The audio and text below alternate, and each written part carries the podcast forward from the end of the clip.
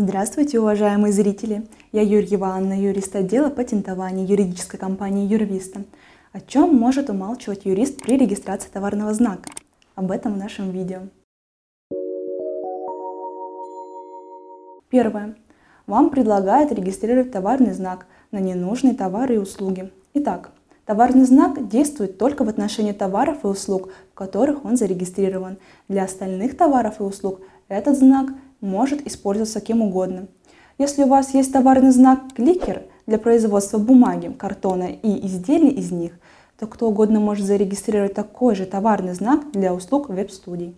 К сожалению, многие предприниматели не знают об этом, а некоторые пронырливые юристы этим пользуются. В итоге вам предлагают зарегистрировать товарный знак, например, Автонис по классу МКТУ, включающий услуги проката бульдозеров, хотя вы оказываете услуги по обслуживанию авто. Такой товарный знак никак не защитит бизнес правообладателя, потому что кто угодно может открыть свой автоцентр с таким же названием Автонис. Распатент на этапе экспертизы может отказать в регистрации знака на большую часть списка по заявленным классам МКТУ. Это факт. Квалифицированный же юрист потрудится объяснить клиенту, чем для него это чревато и как можно пробовать отбиться от такого решения, чтобы товарный знак был зарегистрирован.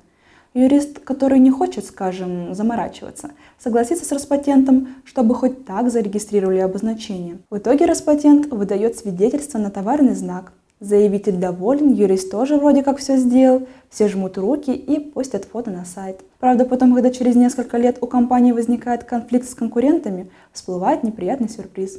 Товарный знак не имеет никакого отношения к товарам и услугам компании и никак не может защищать ее интересы.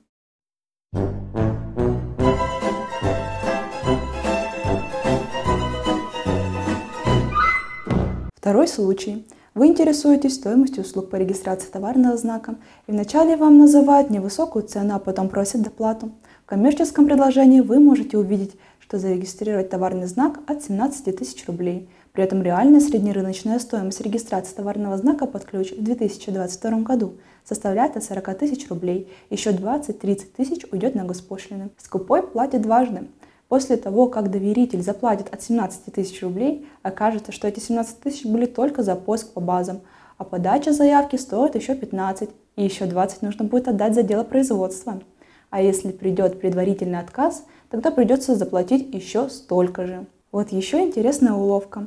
Отрекомендовать себя как компания, у которой обслуживались несуществующие клиенты. Бывает, открываешь сайт очередного свежеиспеченного новопатентного агентства – а там в разделе «Наши партнеры» такие известные логотипы, как Альфа-банк, Пятерочка, РЖД.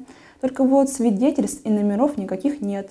Да и не ясно, то ли юрист регистрировал обозначение для РЖД, то ли он просто любит путешествовать на поездах. Вот такая еще ситуация. Вам проверяют ваше обозначение. По итогам проверки юристы говорят, что все плохо. С вами прощаются занавес. Товарный знак зарегистрировать невозможно, пишут юрисконсульты в своих отчетах.